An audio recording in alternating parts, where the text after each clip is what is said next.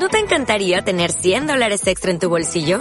Haz que un experto bilingüe de TurboTax declare tus impuestos para el 31 de marzo y obtén 100 dólares de vuelta al instante. Porque no importa cuáles hayan sido tus logros del año pasado, TurboTax hace que cuenten. Obtén 100 dólares de vuelta y tus impuestos con 100% de precisión. Solo con Intuit TurboTax. Debes declarar para el 31 de marzo. Crédito solo aplicable al costo de la presentación federal con TurboTax Full Service. Oferta sujeta a cambios o cancelación en cualquier momento.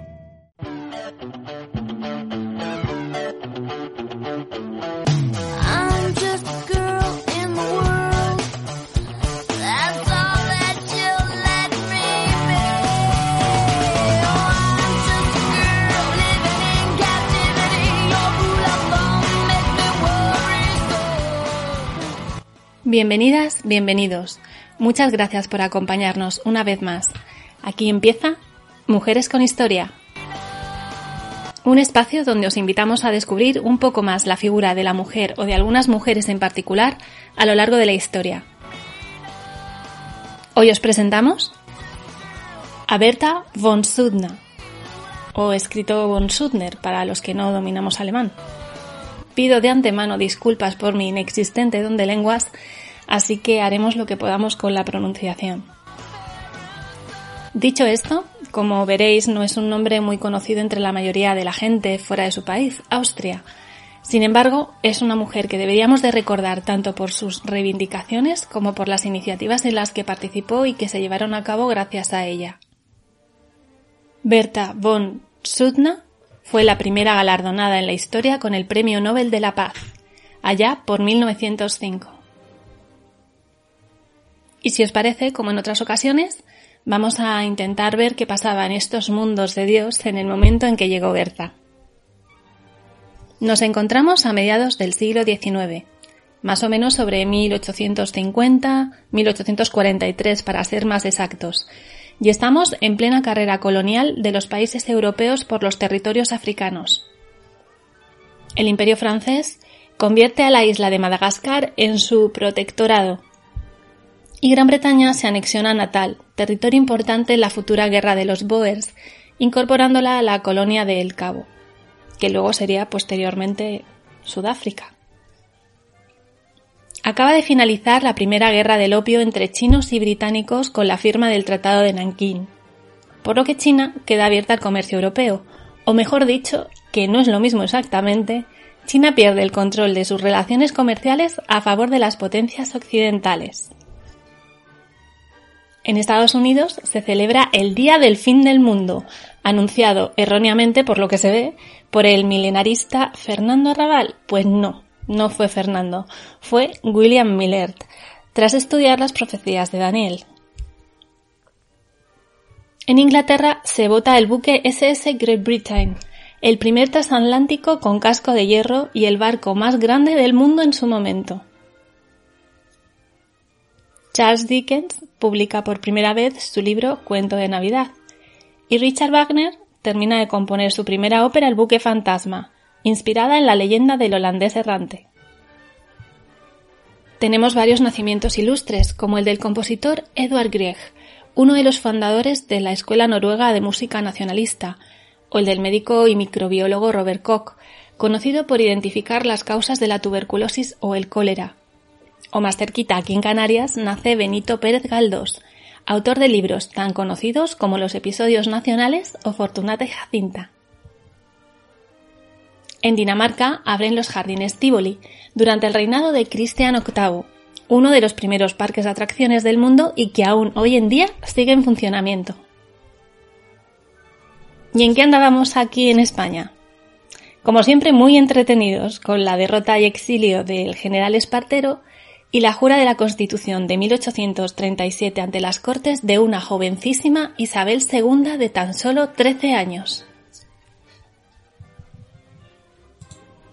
Berta Felicie Sophie Kinsky von Weinig und Tetau, más tarde baronesa de von Sudna, nació en el Palacio Kinsky de Praga el 9 de junio de 1843, cuando esta ciudad aún formaba parte del Imperio austriaco. Berta nació a los pocos meses de morir su padre, a los 75 años, por lo que nunca llegó a conocerlo, y me río yo de los que hablan ahora mismo de las paternidades tardías, ¿eh? Por cierto, si podéis viajar a la ciudad de Praga en alguna ocasión, que es altamente recomendable, por favor, tenéis que visitarla porque es preciosa. Actualmente el Palacio Kinsky es una de las sedes de la Galería Nacional de Praga, así que se puede visitar como museo pictórico, por lo que ya sabéis. Volviendo a Berta, su padre, el conde Franz Kinsky von Weinig und Tau, era mariscal de campo y consejero militar en el ejército austriaco y pertenecía a una familia de rancia abolengo, podríamos decir. Sin embargo, su madre, Sophie von Korna, era hija de un oficial de caballería que no ostentaba ningún título, por lo que Berta se vio excluida durante su vida de los círculos de la alta aristocracia austriaca. Por ejemplo, debido a su ascendencia mixta, no pudo ser presentada en la corte como otras nobles, porque era requisito indispensable que para poder acceder a tal honor, las jóvenes debían contar con un pedigrí aristocrático entre sus tatarabuelos. Ahí es nada. ocho apellidos nobles. Ya sabemos de dónde puede venir la frase. Además, que su padre fuera un tercer hijo y no contara con una gran herencia, pues tampoco ayudaba demasiado. Al morir su padre, la familia se mudó a vivir a la ciudad de Breno y contaban como tutor a un amigo de su padre. Su hermano mayor, Arthur, fue enviado a una escuela militar a los seis años, por lo que posteriormente la verdad no tendría mucha relación con la familia. Al poco tiempo, su tía y su prima Elvira, de edad muy similar a la de Berta, irían a vivir con ellas. Hay que decir que durante este periodo la política del imperio austriaco y por ende de todos sus territorios, así como de las potencias limítrofes, es de todo menos pacífico. Durante los años de niñez y juventud de Berta, el imperio se ve envuelto en distintos conflictos que iremos mencionando, solo para tenerlos en cuenta porque es muy probable que, bueno, toda esta serie de guerras, de levantamientos, pues también marcaran un poco el carácter de Berta y tuvieran algo que ver con todo lo que sucedió posteriormente. El imperio austriaco se trataba de un estado multinacional con un gobierno centralizado en Viena, pero compuesto por diferentes minorías étnicas. Bueno, había alemanes, polacos, rumanos, ucranianos, húngaros, albaneses, checos, bueno, de todo un poco. Y bueno, cada una de, de estas nacionalidades tenían distintos objetivos y en muchos casos chocaban. Era un verdadero crisol y todo un polvorín. Esto provocará que durante 1848 y 1849 se desarrollen distintas sublevaciones revolucionarias de carácter nacionalista en distintos territorios, italianos por un lado, serbios o polacos, llegando a convertirse en una guerra por la independencia de Hungría. Volvemos a nuestra protagonista y hay que decir que gracias a diferentes tutores la educación de Berta fue de lo más esmerada. Filosofía, literatura, historia, destacando su facilidad para los idiomas, dominando el alemán, inglés, francés e italiano. Igualmente, prestó gran interés a su formación musical, sobre todo en piano y canto, estudios que continuaría durante bastantes años con renombrados maestros, porque al parecer su primera aspiración era convertirse en cantante de ópera, aunque debido a un enorme miedo escénico nunca pudo cumplir su sueño y actuar en un escenario con público. Con solo 13 años recibe su primera proposición de matrimonio del príncipe Philipp Stufstein Wittgenstein Beerlebuch, tercer hijo del primer ministro del duque de Nassau. No penséis en la isla, nada que ver. ¿eh? Nos referimos al ducado alemán que queda actualmente por la zona de Hesse y Renania, en Alemania. Pero su madre, creemos que con sabiduría, rechaza el enlace debido a su juventud.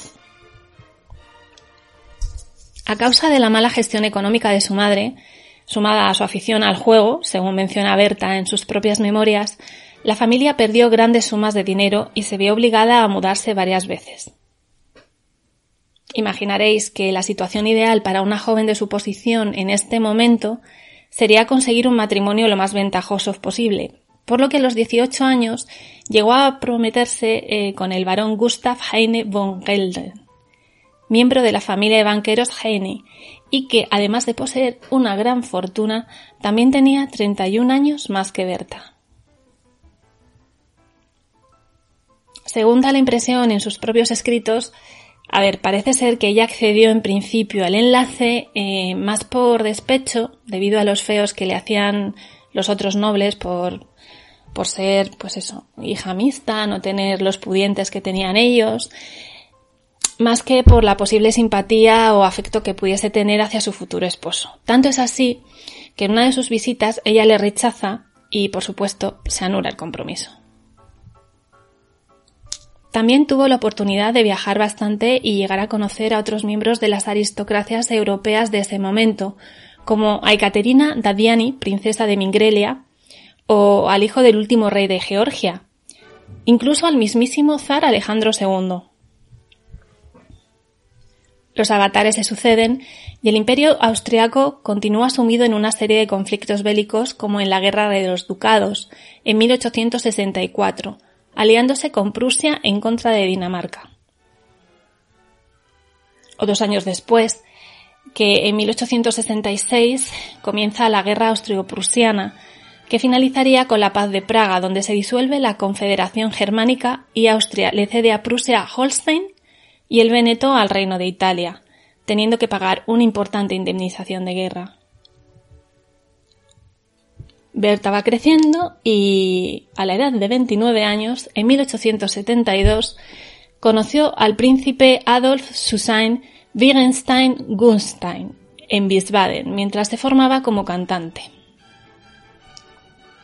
Ambos compartían la pasión por la música, así que enseguida se enamoraron. Fue un flechazo a primera vista. Y después de conseguir la bendición de sus padres, se prometieron. El flamante novio decidió viajar a América para probar fortuna como cantante y si tenía éxito, Berta se reuniría con él en Estados Unidos, aunque nada de esto llegó a ocurrir. A las pocas semanas de la partida, llegaría la noticia de que el príncipe murió durante la travesía y su cuerpo fue lanzado al mar.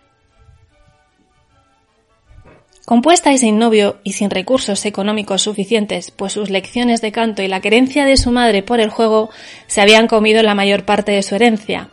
Berta ve un poquito más que limitada eh, la salida a esta situación. Gracias a sus viajes y conocidos, así como su amplia formación, consigue un empleo como tutora de las cuatro jóvenes hijas del barón Karl von. Berta había coincidido con la familia en varias ocasiones, por lo que enseguida se gana el afecto de sus alumnas. ¿Y qué ocurre? Pues nada, que roce hace el cariño, ya se sabe. Así que pasó, pues lo inevitable. Se enamoró del hermano mayor de las niñas, el varón Arthur Gundaka von Sudna, siete años menor que ella. Pero, problema. Cuando se plantea la cuestión a los futuros suegros, estos se oponen tajantemente a la boda y despiden a Berta. Y hete aquí que es justo en este momento cuando las vidas de Berta y de un tal Alfred se cruzan. En 1876, un químico e ingeniero sueco puso un anuncio en el periódico vienés Die Presse. Este hombre sería Alfred Nobel. Caballero de edad, rico, muy culto, busca dama madura, versada en lenguas, como secretaria y ama de llaves. A todos nos suena más o menos Alfred Nobel, ¿cierto? Este hombre nació en Estocolmo en 1833 y se formó en su juventud en Rusia y Estados Unidos. Regresó a Suecia al año siguiente y una explosión de nitroglicerina mata a su hermano pequeño Emil y a otras cuatro personas. A raíz de esta tragedia comienza sus investigaciones para perfeccionar la seguridad a la hora de manipular este explosivo, inventado anteriormente por el italiano Ascanio Sobrero. En 1867 consigue controlar la detonación de la nitroglicerina gracias al descubrimiento de la dinamita. Además, realizó otras invenciones dentro del campo de los explosivos, como la gelignita o la balistita. Patentó todos sus inventos y fundó varias compañías para su fabricación y comercialización, abriendo fábricas en Estocolmo, Hamburgo, Nueva York o San Francisco.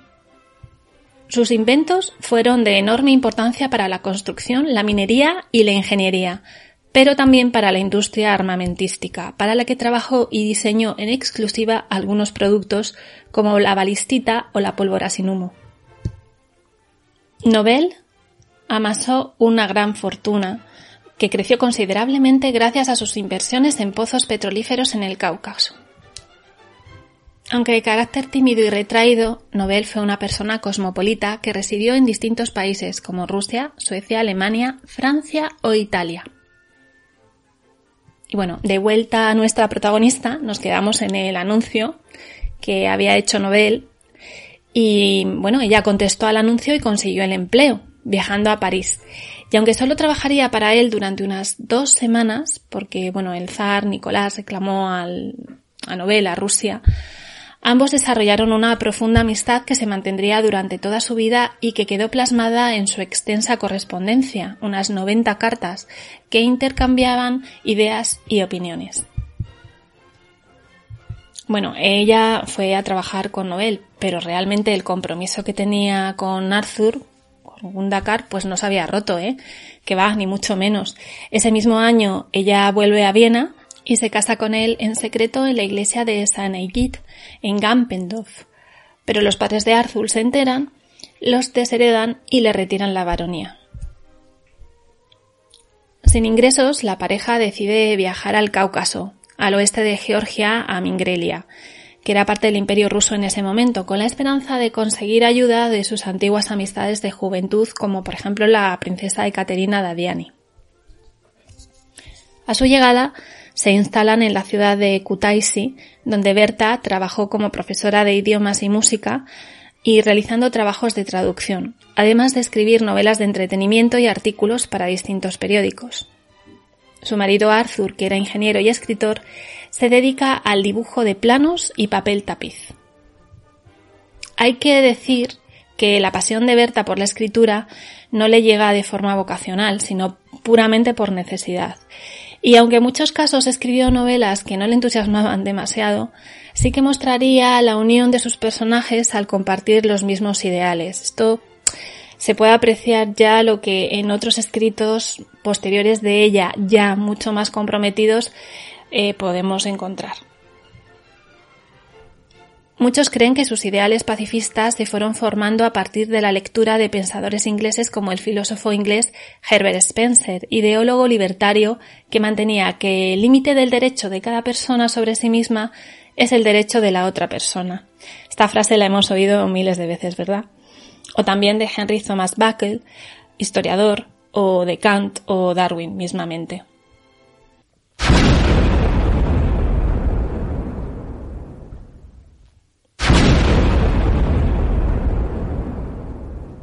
En este momento es cuando su situación, ya de por sí no muy bollante, empeora al estallar la guerra ruso-turca en 1877, conocida también como la Guerra de Oriente y famosa, además de por la repartición territorial que se hizo, por su crueldad contra la población civil. Es en este momento cuando se produce un punto de inflexión en la vida de nuestra protagonista, el matrimonio eh, trabajará en hospitales de campaña como voluntarios y vivirá en primera persona los horrores de la guerra, siendo testigos de las atrocidades que se producen en los conflictos armados. Además, ambos trabajarán como reporteros, Arthur para el diario Neue Presse y a su vez Berta comienza a publicar para distintos semanarios alemanes reportajes sobre la guerra, obteniendo cierto éxito bajo el seudónimo masculino de B. Oulot. Además, también comienza a realizar corresponsalías eh, para Michael George Conrad. Su primer libro importante, Inventario del Alma, se publicó en Leipzig en 1883 y en él Berta adopta una postura a favor del desarme, debido en gran parte a haber tenido que narrar como corresponsal los desastres de la guerra.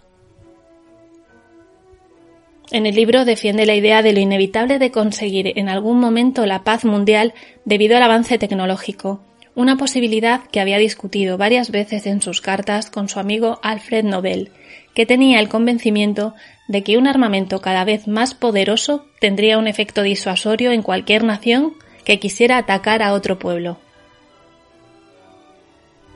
En 1884, la madre de Berta muere, dejándole como herencia unas cuantas deudas más. Venga, alegría, deudas.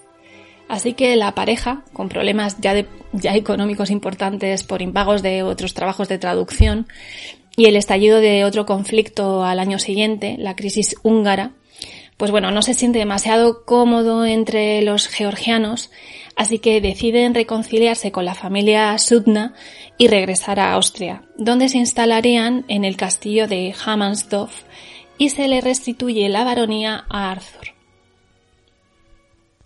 En ese mismo año publica un libro, Un hombre malo, y continúa trabajando como periodista, enfocándose cada vez más en la idea del antimilitarismo, publicando al año siguiente el libro High Life, en el que hablaba del respeto por las personas y su libre poder de decisión. Después de su vuelta acogieron a la sobrina de Arthur, Marie-Louise von Sundna, con quien él mantendría una relación amorosa durante años, con el conocimiento y consiguiente disgusto para Berta. Muy afortunada, la verdad es que esta mujer en amores no es que fuera. A los 44 años, en 1887, en una visita de Albert Nobel a París, donde se mezclan con distintos intelectuales franceses, descubre por casualidad la existencia de la Asociación Internacional de Arbitraje y Paz, SIP, establecida en Londres siete años antes por Hodgson Pratt. Ella misma reconoce en sus memorias que fue este uno de los detonantes de la lucha que emprendería en años sucesivos en pro de la justicia entre naciones y para acabar con la guerra. Berta publica el libro La era de las máquinas, bajo el seudónimo de alguien, como alguien. En lugar de utilizar un seudónimo masculino, eh, como hacían otras autoras de la época, pues bueno, alguien realmente podía ser cualquiera. Y así juega con la ambigüedad de, ese seudónimo, porque puede ser un hombre, una mujer, mayor, mm, alguien joven, eh, de cualquier clase social. Eh, además, ella era muy consciente que de este modo también evitaba que prejuzgaran la obra por haber sido escrita por una mujer. Esta obra sería el preludio de su obra definitiva y por la que realmente se la conoce internacionalmente, dedicando un capítulo al movimiento internacional por la paz y presentando ya la idea de la creación de una Corte Internacional de Arbitraje que más tarde se materializaría. En 1889 se publica Abajo las armas, que enseguida consigue un gran reconocimiento y se convierte en un éxito rotundo, vendiendo miles de copias y siendo traducido a 12 idiomas. No hay duda de que este libro dio fama mundial a Berta y a su vez ayudó a despertar conciencias y crear un sentimiento antibelicista entre algunos sectores de la población, sobre todo, pues bueno, las clases pudientes. Si no lo habéis leído, por favor hacedlo cuando tengáis ocasión y andéis bastante subiditos de ánimo, ¿eh? porque advierto que es muy crudo. Para su redacción, Berta realizaría un duro trabajo de documentación investigando distintos conflictos y recopilando pues todo tipo de documentos, libros, diarios de la Cruz Roja escritos, por ejemplo, por Florence Nightingale durante la Guerra de Crimea. Estudió periódicos, informes de corresponsales de guerra y de médicos militares de la época. Utilizó todo este material auténtico para realizar una reconstrucción de la realidad histórica.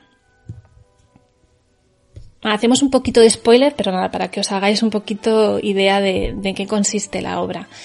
Eh, en sí se conforma por seis libros y nos cuenta la biografía de, de Martha Arzuls, ¿vale? Que, bueno, toda su vida se ve salpicada por diferentes guerras, ¿vale?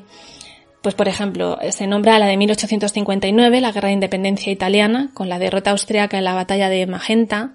También aparece la Guerra de los Ducados contra Dinamarca, de 1864 o la Guerra de las Siete Semanas, la Guerra Austro-Prusiana de 1866 y la última que se menciona es eh, la Guerra Franco-Prusiana de 1870.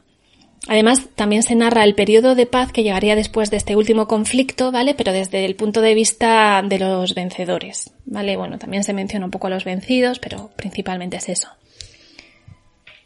Además de ser un alegato antibelicista, es un poquito cebolla. Es de estas novelas que aparte de los temas principales que, bueno, se ven a, en cuanto empiezas a, leerla.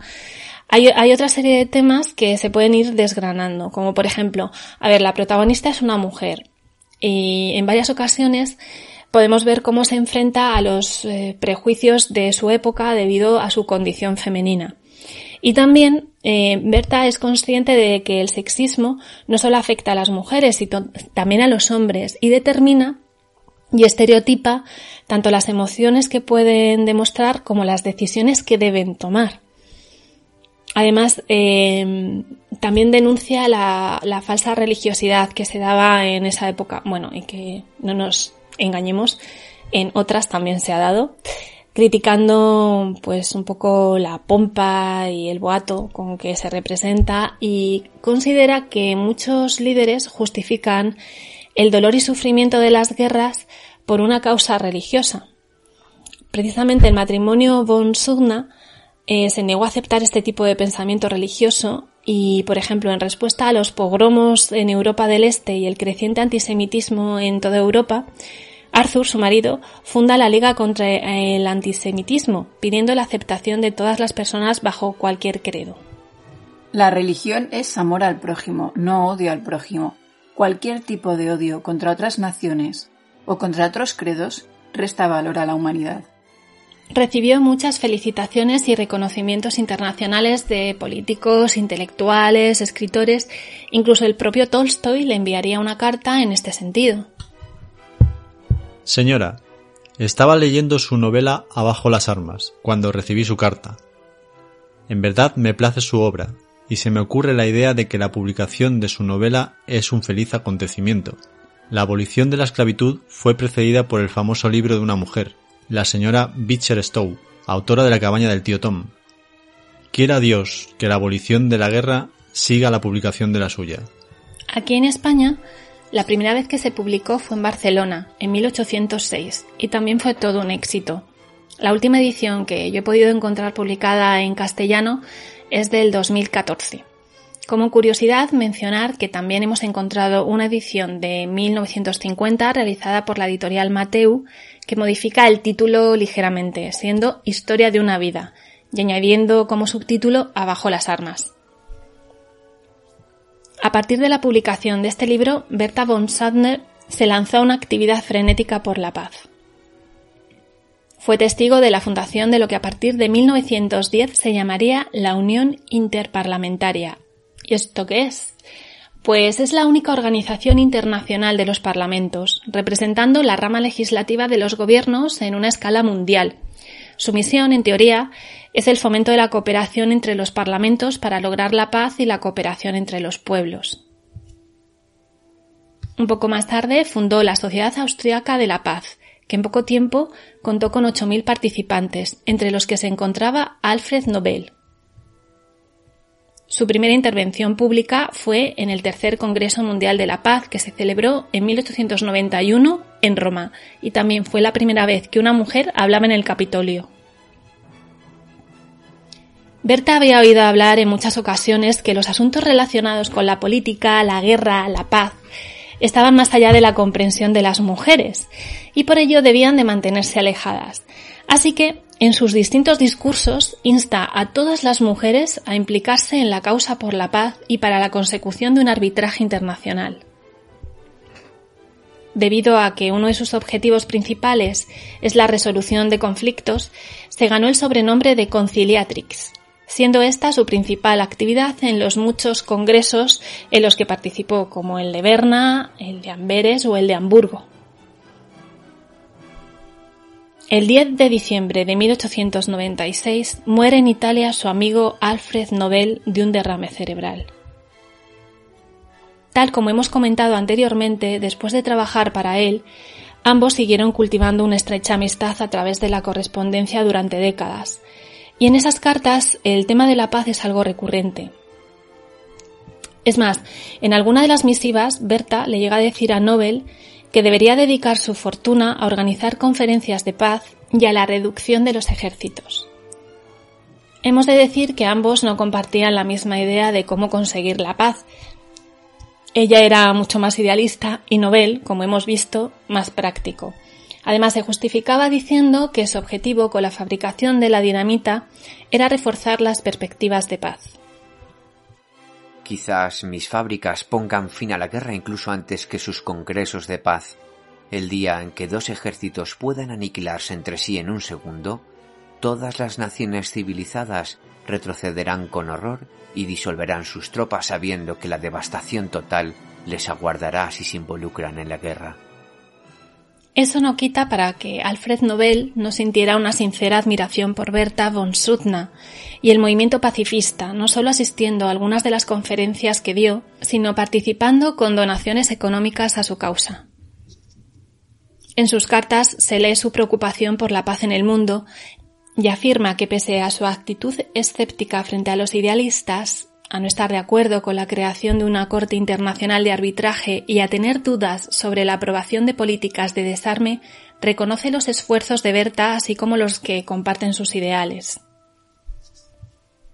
En alguna obra que hemos encontrado, bicheando sobre Berta y Nobel, se han hecho algunas alusiones a que en el breve tiempo que ella trabajó para él, se pudo dar una relación romántica entre ellos, como por ejemplo la película Un amor por la paz, Berta von Suttner y Alfred Nobel, una película austríaca de Thomas W. Kinast, basada en la obra de teatro Mr. and Mrs. Nobel de Esther Vilar, pero no hay pruebas histórico-documentales que fundamenten un romance entre ambos.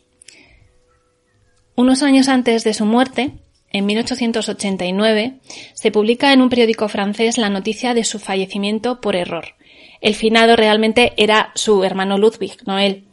Pero Nobel quedó un tanto impactado por el sobrenombre que utilizan al referirse a su persona. Le llaman el mercader de la muerte, lo que hace que se plantee en cómo será recordado cuando muera.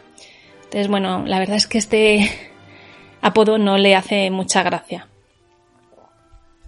Nobel financió muchos de los viajes y actividades del movimiento pacifista y en una carta escrita en francés y fechada el 7 de enero de 1893 le comenta a Berta la idea de establecer un premio para los que hubieran hecho contribuciones importantes a la causa de la paz en Europa. Blanco y en botella, ¿no? Bueno, pues no tanto. Berta no conocerá el contenido del testamento de Alfred Nobel hasta la muerte de éste. Todos mis activos realizables restantes se desembolsarán de la siguiente manera. El capital, convertido en valores seguros por mis albaceas, constituirá un fondo, cuyos intereses se distribuirán anualmente como premios a quienes durante el año anterior han conferido el mayor beneficio a la humanidad. El interés se dividirá en cinco partes iguales y se distribuirá de la siguiente manera. Una parte a la persona que hizo el descubrimiento o la invención más importante en el campo de la física. Una parte a la persona que hizo el descubrimiento o mejora química más importante. Una parte a la persona que hizo el descubrimiento más importante dentro del dominio de la fisiología o la medicina. Una parte a la persona que en el campo de la literatura produjo la obra más destacada en una dirección idealista. Una parte a la persona que ha hecho más o mejor por promover la comunión entre las naciones, la abolición o la reducción de los ejércitos permanentes y el establecimiento y promoción de congresos de paz. Los premios de física y química serán otorgados por la Academia Sueca de Ciencias, el de logros fisiológicos o médicos por el Instituto Karolinska de Estocolmo, el de literatura por la Academia de Estocolmo y el de los campeones de la paz por un comité de cinco personas que serán seleccionadas por el Storting noruego. Es mi deseo expreso que al otorgar los premios no se tenga en cuenta la nacionalidad, sino que el premio se otorgue a la persona más digna, sea o no escandinava. Como se comprenderá, la fortuna de Nobel era escandalosa, por lo que algunos familiares intentaron impugnarlo. ¿Qué es eso de ir regalando por ahí dinero a expuestas?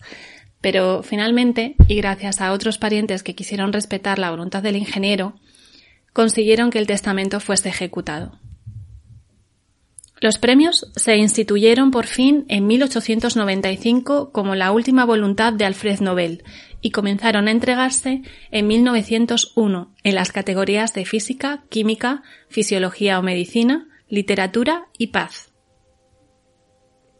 Alfred Nobel legó el 94% de sus activos totales, 31 millones de coronas suecas de la época para establecer los cinco premios, y para administrar la fortuna y organizar la adjudicación de los galardones se creó la Fundación Nobel.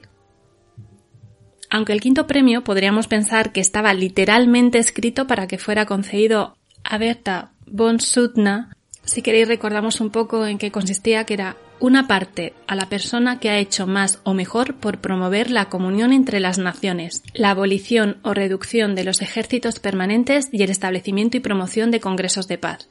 Bueno, pues no.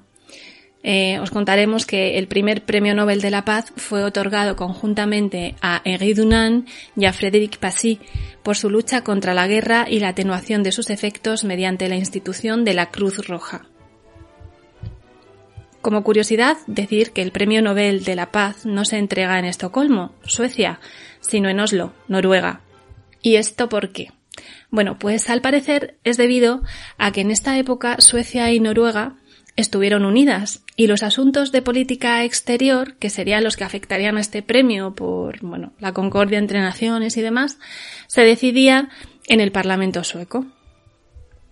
Y otros diréis, cinco premios, pero realmente no son seis premios Nobel. Decir que hay un sexto, Premio Nobel de Economía, pero que se estableció mucho después, en 1968, y propiamente es el premio del Banco de Suecia en Ciencias Económicas en memoria de Alfred Nobel, destinado a contribuciones destacadas a la ciencia económica. Desde su creación ha sido bastante polémico. A ver, el Banco de Suecia, que es el banco central más antiguo, decidió crear el premio para conmemorar su 300 aniversario, por lo que técnicamente no es un premio Nobel per se. Sin embargo, es gestionado por la Real Academia de las Ciencias de Suecia y se anuncia y recibe la misma ceremonia que el resto de premios. De hecho, tiene la misma cuantía económica. Bueno, después de este inciso, eh, continuamos con la historia de Berta, ¿vale? Tras comentar un poquito los premios Nobel, ¿vale? Y bueno, tras la muerte de su amigo Nobel, eh, siguió con sus actividades. Fue editora de la revista pacifista internacional Abajo las armas, que adivináis el nombre de dónde procede, bien, de su libro. Y fue su presidenta durante siete años. En 1897 presentó al emperador Francisco José I una lista de firmas para pedir el establecimiento de una Corte Internacional de Justicia. Según Berta, la paz era un derecho y como tal podría ser exigido bajo el derecho internacional. Es cierto que durante estos años surgió cierto interés por organizar la paz para evitar la guerra, aunque de un modo indirecto, pues las naciones no se planteaban todavía y, y anda que no queda, prohibir el uso de la fuerza. Berta asistió a la primera conferencia de paz de La Haya, en 1899, como corresponsal del periódico Die Welt, siendo la única mujer presente en las sesiones. Esta conferencia se celebró por iniciativa del zar Nicolás II de Rusia, que hay que decir que un poquito falso el zar sí era, ¿eh? viendo luego la que se montó en Manchuria, pero bueno. Y el fin de la conferencia era debatir sobre la paz y el desarme, aunque lo que se debatió principalmente fue cómo organizar la aplicación de una serie de principios a la guerra, es decir, reglamentar la guerra. Por ejemplo, imponiendo restricciones en el uso de determinadas armas, revisando las leyes y costumbres de la guerra, creando una serie de reglas orientadas a evitar daños o sufrimientos innecesarios por la vía del desarrollo del ius in bello, el derecho de guerra. Lo que sí se logró al menos fue la creación de una institución permanente que permitiera establecer tribunales arbitrales para prevenir los conflictos armados entre las naciones. Esta institución, conocida como la Corte Permanente de Arbitraje, estaría formada por un grupo de magistrados designados por los estados que se quisieran adherir, hasta cuatro por país, aceptando el principio del uso de los buenos oficios, la mediación y el arbitraje en los casos en que se requiriera. Tras la muerte de su marido Arthur, en 1902, Berta, acuciada, adivináis de qué, de nuevo por las deudas, tuvo que vender el castillo de Hammersdorf y regresar a Viena. En 1903 viajó a Mónaco para asistir a la inauguración del Institut International de la Paix, que lo creó el príncipe Alberto I, y que actualmente se dedica a asegurar la publicación de trabajos relacionados con el derecho internacional, la solución de diferencias internacionales, estadísticas de guerra y armamento. En 1904 participó en el Congreso Internacional de Mujeres en Berlín, una de las organizaciones internacionales de mujeres más antiguas. Además, en esta edición se creó una nueva organización para asumir las reivindicaciones feministas de las asociaciones sufragistas nacionales, la Alianza Internacional de Mujeres. Y por fin llegamos a 1905, cuando Berta von Suttner recibió en el Ayuntamiento de Oslo el Premio Nobel de la Paz. ¿Y cuál era la causa de ese honor? Pues ser la presidenta honoraria de la Oficina Internacional por la Paz en Berna y la autora del libro Abajo las armas. En su discurso ante el Comité del Premio Nobel, destacó los tres puntos principales que había desarrollado para eliminar los conflictos violentos. La creación de tratados de arbitraje para resolver conflictos entre estados por medios pacíficos, una unión de paz de todos los estados para repudiar los ataques de un estado contra otro de una forma común. Esto vendría a ser como, bueno, la típica declaración conjunta que se realiza en la ONU cuando salta un conflicto y ciertas naciones condenan el ataque, bla, bla, bla. Lo que pasa es que, bueno, eh, se pensó para que fuera un poquito más efectivo. Y la creación de una institución internacional que actuara como Tribunal de Justicia en nombre de los pueblos. Os dejamos un fragmento de su discurso de agradecimiento. Los beneficiosos resultados de una paz mundial segura son casi inconcebibles, pero aún más inconcebibles son las consecuencias de la amenazante guerra mundial que muchas personas equivocadas están dispuestas a precipitar. Los defensores del pacifismo son muy conscientes de los escasos que son sus recursos de influencia y poder personal. Saben que todavía son pocos en número y débiles en autoridad. Pero cuando se consideran de manera realista a sí mismos y al ideal al que sirven, se ven a sí mismos como servidores de la mayor de todas las causas.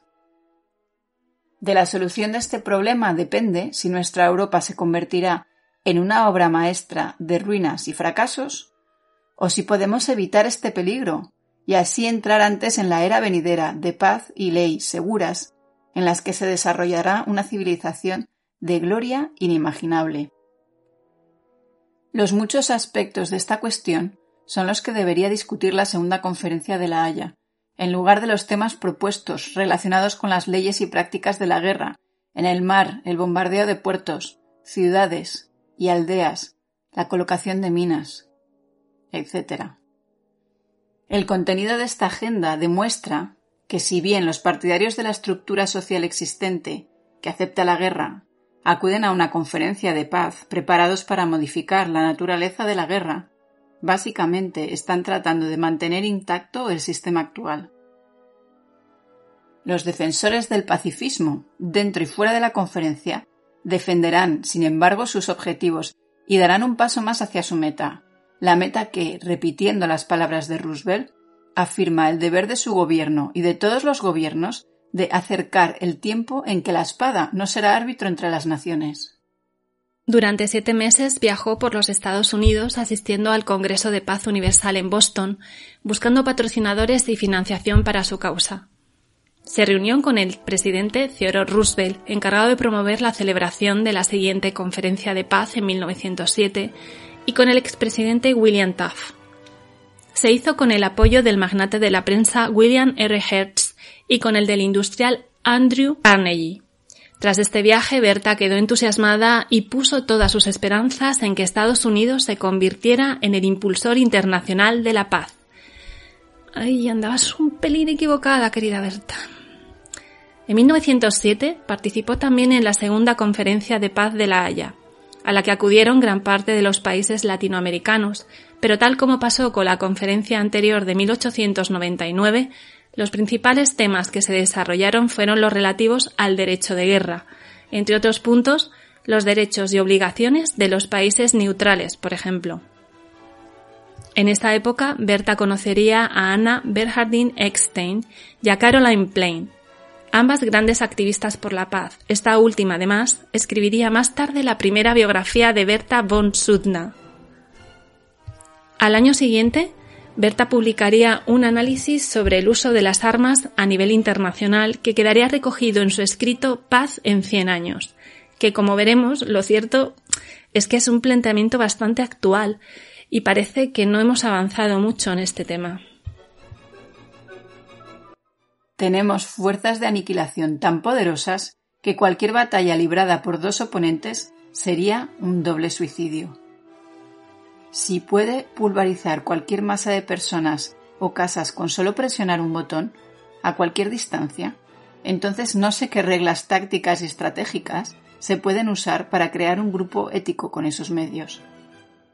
Durante los años previos a la Primera Guerra Mundial, Berta continuó haciendo campaña contra el armamento internacional y pro de la paz. En 1911 se convirtió en miembro del Consejo Asesor de la Carnegie Peace Foundation, actualmente conocida como la Carnegie Endowment for International Peace, que se define como una organización formada por un grupo de expertos en política exterior no partidistas dedicada a promover la cooperación entre naciones. A pesar de sus 69 años, en 1912 realizó un segundo viaje a Estados Unidos, atravesando de costa a costa el país y organizando distintas conferencias en más de 50 ciudades. En 1914, ya muy enferma de cáncer, comenzó a organizar la siguiente conferencia de paz programada en septiembre de ese mismo año. El 21 de junio moriría y una semana después, el 28 de junio, el archiduque Francisco Fernando de Austria sería asesinado en Sarajevo, lo que provocaría el estallido de la Primera Guerra Mundial en 1914. Berta era miembro de la asociación austriaca Die Flamme, que promovía la cremación, por lo que estipuló que debía ser incinerada en la ciudad de Gotha, Alemania, ya que la Iglesia Católica no permitiría la cremación hasta 1963. La urna con sus cenizas se conserva en el columbario de esa ciudad. Su patrimonio documental se conserva principalmente en la Biblioteca de las Naciones Unidas en Ginebra, y algunos documentos se pueden encontrar en las colecciones de la Sociedad Histórica de Missouri en San Luis, en el Archivo Federal de Alemania en Coblenza y en el Museo Krahulitz en Eggenburg. En algunas monedas de 2 euros austriacas podemos ver su retrato grabado y hay un asteroide, el 12799 von Sudna, que fue bautizado con su nombre. La verdad es que bueno, hemos estado buscando diferentes referencias audiovisuales, como en otros programas. Sobre esta mujer hemos encontrado muy poquitas, por lo menos nosotros. Si encontráis alguna más, bienvenida sea mm, y agradeceríamos aportaciones. En principio, bueno, hay una película danesa que se llama Abajo las armas, es muda de 1914, dirigida por Holger Mansen. No Greater Love, eh, película alemana de 1952, dirigida por Harald Braun. Y poco más. Esto es todo lo que hay en series o en películas. ¿Y libros sobre Berta von Sudna en castellano? Pues no hemos encontrado muchos, he de decir. El principal es su libro de memorias, que se llama así, Memorias, de Berta von Sudna, publicado en 1910. Aparte de este libro, pues eh, nosotros hemos encontrado un par de ellos, que seguro que hay más, y en alemán debe haber muchísimos, pero bueno, es algo que, entre otras muchas cosas, se nos queda grande, así que en alemán lo siento, pero no, no vamos a, incluir ninguna referencia. En inglés, bueno, pues los dos que hemos encontrado sería And All Her Paths Were Peace, The Life of Berta von Sudna, de Emil Lengel, y Berta von Sudna, A Life for Peace, de Brigitte Hamann. Creo que podemos decir que Berta fue una pionera en la lucha por la paz, una causa que tristemente siempre está de moda y esperamos que algún día podamos decir que no es necesaria.